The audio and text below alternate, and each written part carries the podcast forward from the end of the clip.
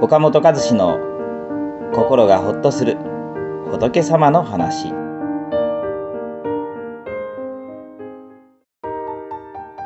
暇つぶし英語で言うと kill time 人生はあっという間ですよね。月日はまるで弓矢が飛んでいくように過ぎ去っていきます。そして時間の流れは年を重ねるたびにどんどん速くなっていきますね。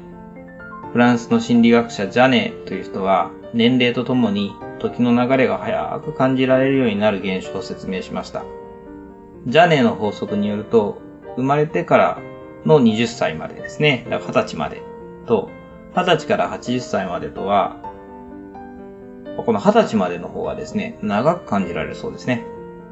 つまり、20歳まであっという間だったとすれば、もっと早い、すごい勢いで、20歳から80歳までの60年間が過ぎ去ってしまうということです。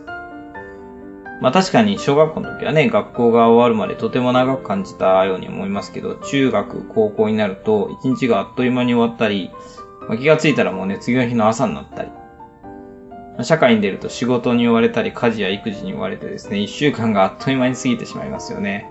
二十歳というとまだ先が長いと思うかもしれませんが、もう折り返し点をとっくに過ぎてるのかもしれません。一人一人に残されている時間というのは自分が思っている以上にずっと少ないものなんですね。暇つぶしを英語でキルタイムと言います。キル、殺す。タイム、時間だから、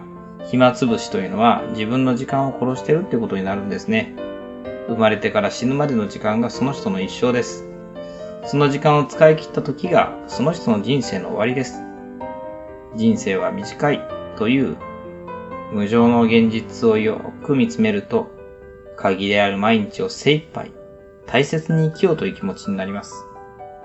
悔いなき人生の第一歩は、今日という日は二度と来ないということをよく見つめることなんですね。この番組は、一般社団法人全国仏教カウンセリング協会が提供しております。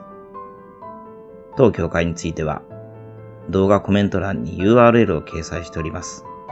そちらをぜひご覧ください。